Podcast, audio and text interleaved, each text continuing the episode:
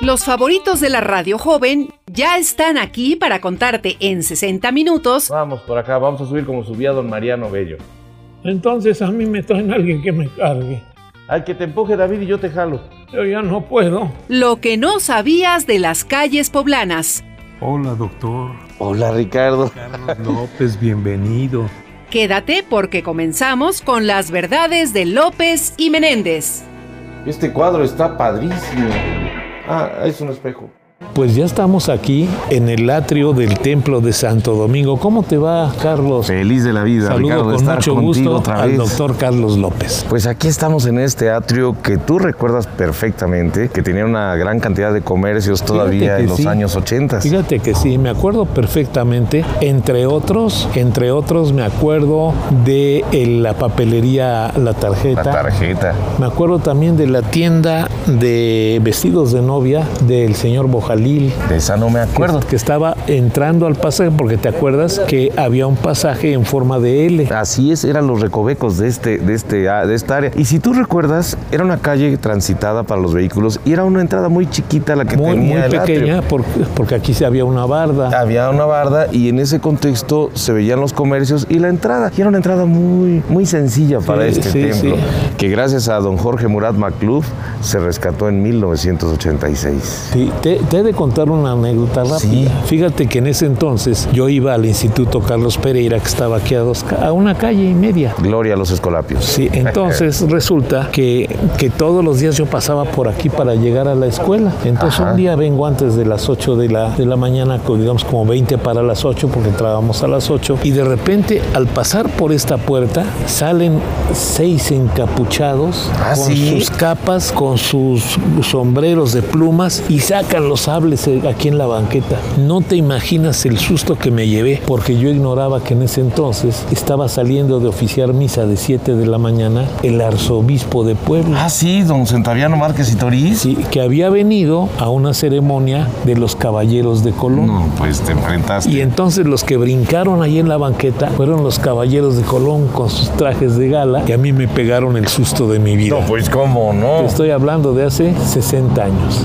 Pues esa historia es digna de, de contarse. Y luego yo te voy a contar otra. Bien. Oye, ¿me permites escribir algo de aquí del Pero atrio? rápido. Bueno, mira, en este atrio precisamente se construyeron esas edificaciones desde 1874, Sí. poco tiempo después de la expropiación. Juan B. Traconis fue un gobernador que en 1859 provocó la destrucción de una de, las de los templos más hermosos de la ciudad, que era la Capilla de Profundis. La Capilla de Profundis estaba allá adentro, ahorita vamos a verla. Pero aquí estamos viendo unos arcos de cantera con una construcción barroca encima, que ahora es el Museo de José Luis Bello y Cetina. Pero aquí estaba la portería que daba acceso al convento. En este convento era, era- abarcaba toda la manzana y estaban los dominicos a los que Fray Julián Garcés, primer arzobispo, primer obispo de Tlaxcala, que estaba con sede en Puebla, eh, que era dominico, le cedió. Pues ve, tenemos una fachada y aquí les voy a decir un dato que les va a gustar. ¿Por qué creen que se llaman dominicos, la orden religiosa? Tú sí sabes. No, fíjate que no. Bueno, la gente cree que es por Santo Domingo de Guzmán y no,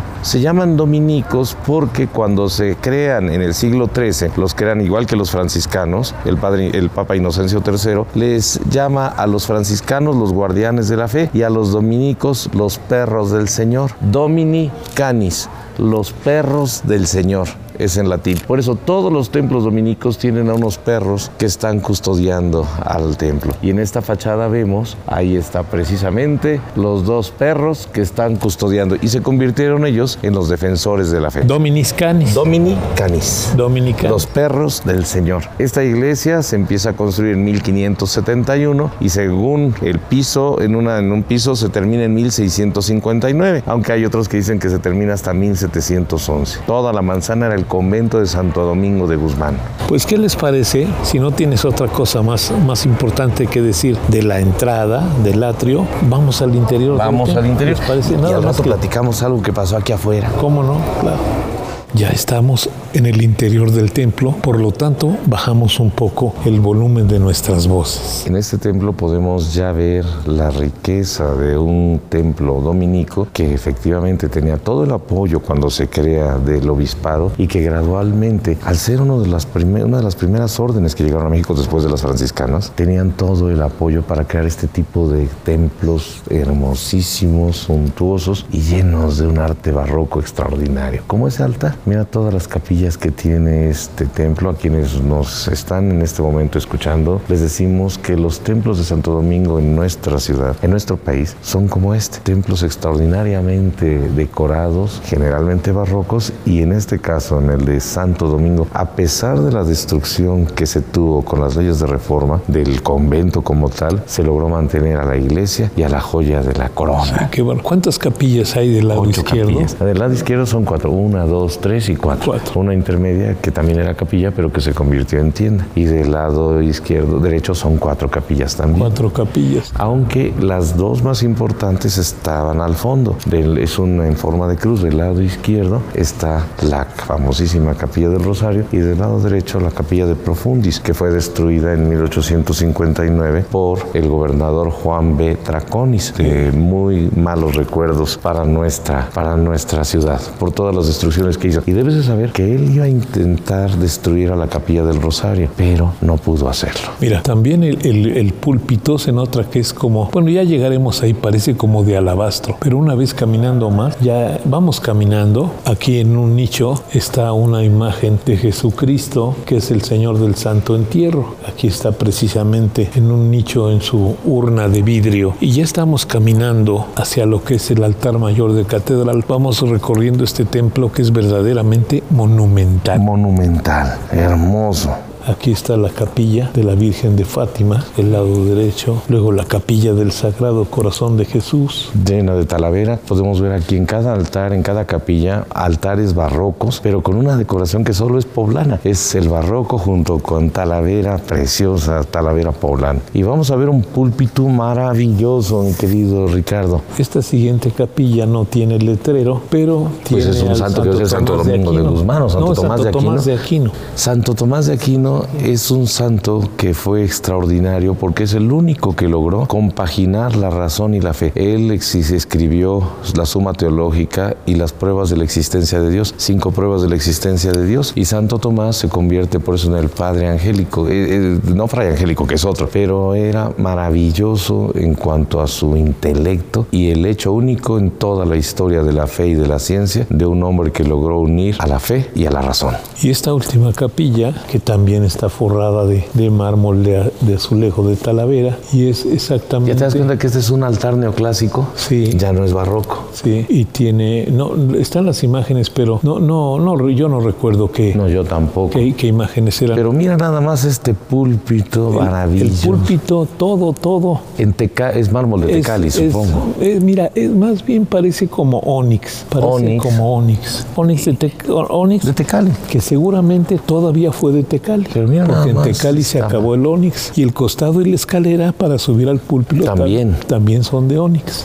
Este púlpito tiene una escalera que está hermosamente Y es onix con tallada. incrustaciones, con incrustaciones de mármol negro. Sí, y la escalera de cantera. La, la escalera de piedra de cantera. Es importante mencionar que el púlpito se dejó de usar después de 1964, cuando el Concilio Vaticano II con Juan, con este Juan 23 ya hace que las misas sean de frente a la, a, a la feligresía Claro. y ya no se use Y el en, púlpito. en el idioma originario. En el idioma español. original, que Fíjate produjo mucha reacción. Que también hay, hay dos, dos, Altares. dos altares. En este frente barroco, en el altar mayor totalmente barroco, con todos los santos dominicos que están presentes, porque son tanto papas como santos dominicos que están acá, con Santo Domingo de Guzmán. Fí- Aquí, aquí a la derecha hay un nicho en donde está la imagen de la Virgen de las Angustias.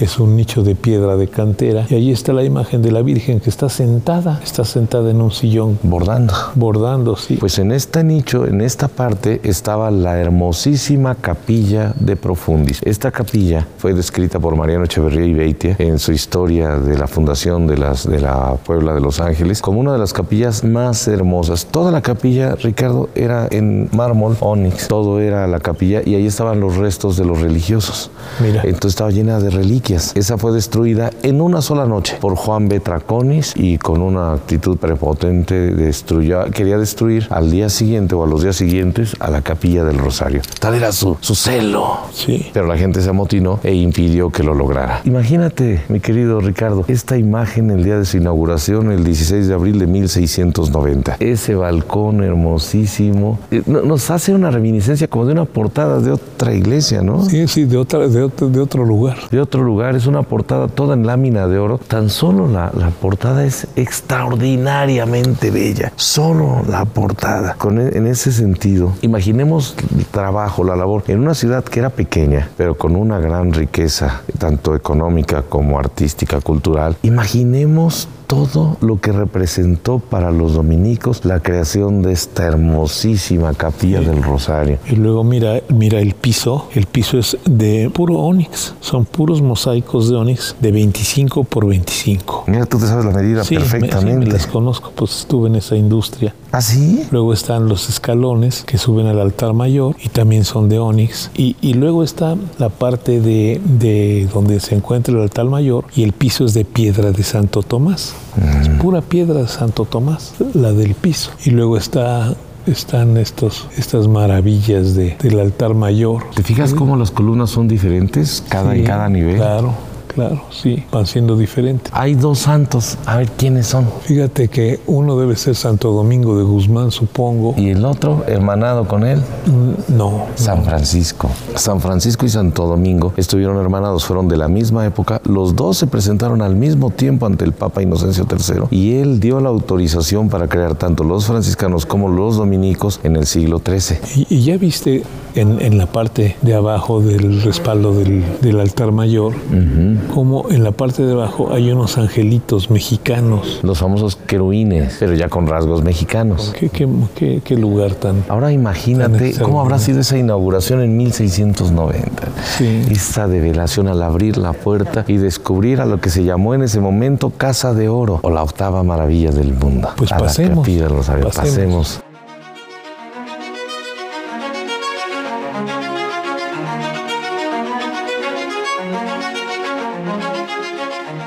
Y ya estamos aquí precisamente en la entrada magnífica, espectacular, Imponente. imponente, como dices, de la capilla del Rosario. Para imaginar la grandeza, pensemos que somos o quienes lo encargaron o quienes lo construyeron y pensar en los detalles de esta fachada espectacular. Una fachada dorada. dorada, increíble. una fachada dorada. Es la fachada de un palacio. Sí. La fachada de un palacio con un balcón, una puerta de maderas preciosas allá arriba. Y ve todo el arco que difícilmente se ve. Y con algo muy importante que deben de saber todos los que nos hacen favor de escucharnos. Ahí está un rosario. ¿Qué quiere decir? Los dominicos al llegar a México procuraron fo- fomentar eh, la, la- a la Virgen del Rosario en todas sus sedes. Pero la primera capilla construida en honor a la Virgen del Rosario fue la de Puebla. Desde 1531 ya se empezaba a, a- a idear esto, pero es hasta 1690 cuando se crea esta espectacular capilla 第一 con dos finalidades, fomentar el culto a la Virgen del Rosario y enseñar a la gente a realizar el rosario, tanto en lo privado como en lo familiar. Y es entonces que se crea esta capilla que al inaugurarse aquí, imagínate, tú eres el, el obispo, está entrando, porque tienes todo el tipo de obispo tú. Sí, nada más me falta el dinero. El dinero y, y- y la fe. Pero bueno, tienes todo el tipo de obispo. Entonces, abres aquí e inauguras el 16 de abril de 1690 esto dedicándole el nombre de Casa de Oro, u octava maravilla del mundo. Sí, sí. Y ya estamos penetrando a la capilla del Rosario. Vemos a los costados seis pinturas magníficas de un gran tamaño. Deben tener como unos seis o siete metros de alto por unos cuatro o cinco de ancho y son, son maravillosas. Pero sobre todo los marcos que tienen las pinturas. Hay que mencionar que los muros laterales tienen lienzos de José Rodríguez Carnero, un pintor que muere en 1725, que son alusivos a los gozos de la Virgen. Y son un estilo claroscuro eh, que contrasta con todo lo demás que es extremadamente luminoso. y todo, toda la base adornada con talavera poblana. Sí, sí, sí, y me llama mucho la atención las caras de los angelitos que están en, el lambrín. Es un lambrín de talavera que remata en, en caras de angelitos. Así es que a diferencia de los angelitos que están arriba, que son autóctonos, los de la talavera son querubines blancos. Sí, sí, sí, Toda la capilla está cubierta de estuco dorado, en oro, lámina de oro, llegando hasta esta espectacular vista del ciprés. Mira nada más, qué hermosura. ¿Qué sientes al ver esto, mi querido Ricardo? No, no queda uno extasiado de ver esta maravilla. Como, como dicen, es una de las maravillas del mundo. Es el más puro o el ejemplo más claro y elegante del estilo barroco, del estilo barroco novohispano, que es algo extraordinariamente bello. El estilo barroco del siglo XVII, novohispano, y que era donde la gente se sentía sobrecogida, porque esta está dedicada, esta capilla, a la fe, la esperanza y la caridad. Sí. Hay 60 ángeles que están colocados alrededor de la, de la cúpula. Habría que contarlos, pero son 60 los ángeles que están acá, y todos ellos están distribuidos en la bóveda principal, y cada uno tiene una expresión distinta. Oh, y luego están, y luego están, antes de llegar a la parte superior de la cúpula, están muchísimos santos. Son, son las santas que representan una a la gracia divina, al entendimiento, a la fortaleza, a la piedad, al temor de Dios, a la ciencia, al consejo y a la sabiduría. Y las santas son, ¿quieres saber cuáles son? A ver, a ver. Santa Úrsula, Águeda de Catarina, Santa Inés, Santa Anastasia, Santa Polonia, Santa Clara de Asís, Gertrudes de Jefta, Santa Lugarda, Rosalía de Palermo, Santa Rosa de Viterbo, Santa Teresa de Jesús, Tecla de Iconio, Santa Bárbara, Cecilia de Roma, Lucía de Siracusa y Catalina de Alejandría. Todas ellas están acá como testigos de esta maravillosa capilla del Rosario que quita el aliento. Sí, claro. Y, fíjate que a mano derecha hay una placa que dice Capilla del Rosario, restauración, mayo de 1967 a mayo de 1971. Fundación Mary State Jenkins. Bendición y consagración por excelentísimo y reverendísimo señor arzobispo, doctor Octaviano Márquez y Toriz. Al que íbamos a ver a la Casa de la Cristiandad, don sí, Puebla, febrero 19 de 1972. De aquí nos podríamos quedar horas observando cada detalle de esta magnificencia de obra, de obra, qué, bárbaro, de esta obra que es maravillosa. Y aquí, mira, del lado izquierdo hay otra placa que dice el día 10 31 de octubre del año, 1948 ¿Me permite? Sí, sí. Siendo romano pontífice, su santidad Pío XII fue coronada canónicamente esta sagrada imagen de Nuestra Señora del Rosario por el, el excelentísimo y reverendísimo señor don José Ignacio Márquez y Toriz, hermano de don Octaviano. Qué caso único, ¿verdad? De dos hermanos que fueron arzobispos de Puebla. Esto fue en 1948. Pues estamos viendo la máxima representación del barroco novohispano, la primera capilla dedicada en México a la Virgen del Rosario, la Casa de Oro, la octava maravilla del mundo, que de una u otra forma se convirtió en un símbolo por excelencia de la riqueza de esta Angelópolis, mi querido Ricardo. Sí, sí. Y luego mira, si, si volteamos hacia, arriba de la puerta de entrada, está el coro. Con la puerta que vimos hacia la fachada hermosísima. Claro, con un balcón y una colección de ángeles y de querubines que están ahí en, el muro. Mira nada más. listos para cantar. Ahora imagínate aquí lo y que con sus instrumentos, todos están con sus instrumentos musicales. Oye, Richard, lo que vio Mariano Echeverría y Beitia, cuando al abrir aquí se veía enfrente una capilla que rivalizaba en belleza con la del Rosario, la que fue destruida por Juan Esa capilla estaba de aquel lado, haciendo una cruz del templo. Sí, claro. Puebla de Los Ángeles, llena de tesoros, como esta maravillosa capilla del Rosario. Pues entonces vale la pena recordar este lugar monumental que es este templo de Santo Domingo de Guzmán. Hermosísimo templo que como todo lo que hay en Puebla vale la pena. Si usted no tiene otra cosa más importante que hacer, lo invitamos a que reúna a su familia y vengan a conocer este espléndido templo de Santo Domingo de Guzmán, aquí en la 5 de mayo, esquina con la 4 Poniente.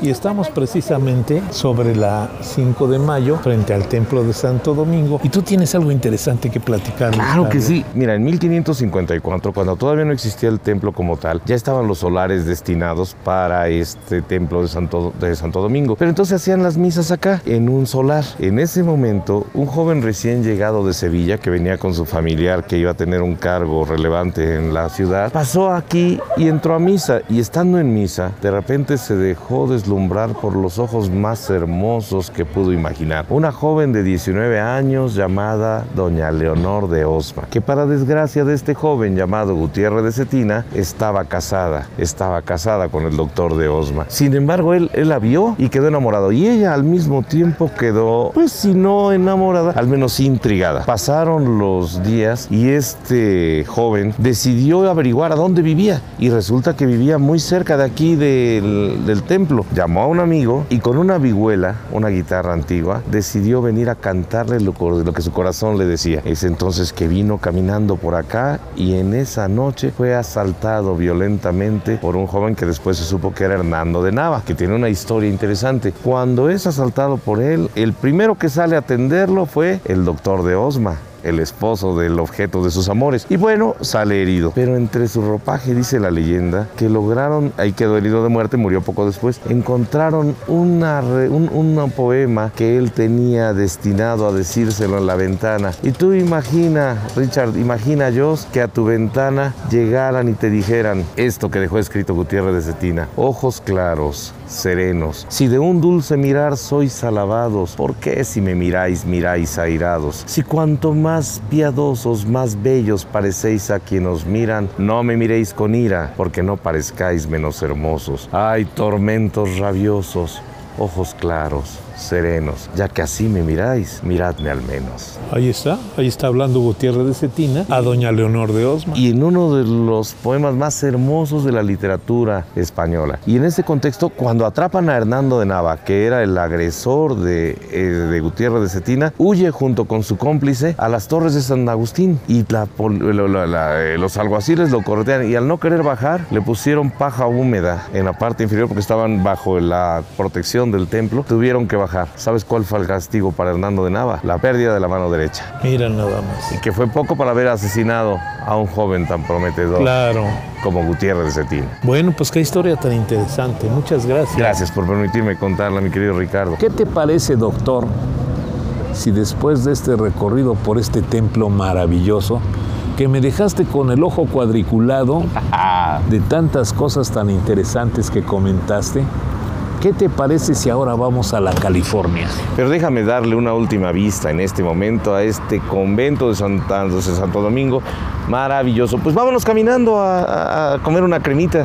Vamos a la California. Vamos a la California. Oye, que ya te diste cuenta que sigue siendo el mismo estilo Oye, de los años 60. Es, si te fijas bien, es el mismo mobiliario.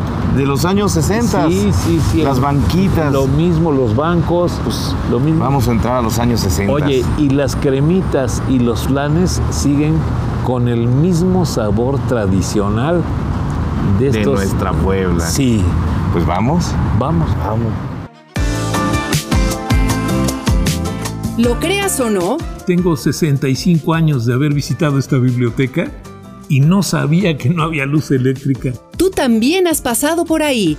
Nos escuchamos en la próxima emisión con más verdades de Puebla. Esto fue Entre López y Menéndez. Todo lo que se ve aquí, Ricardo, es un atentado contra el azúcar, pero delicioso. Esta fue una producción del Sistema Estatal de Telecomunicaciones, SET Radio, Derechos Reservados.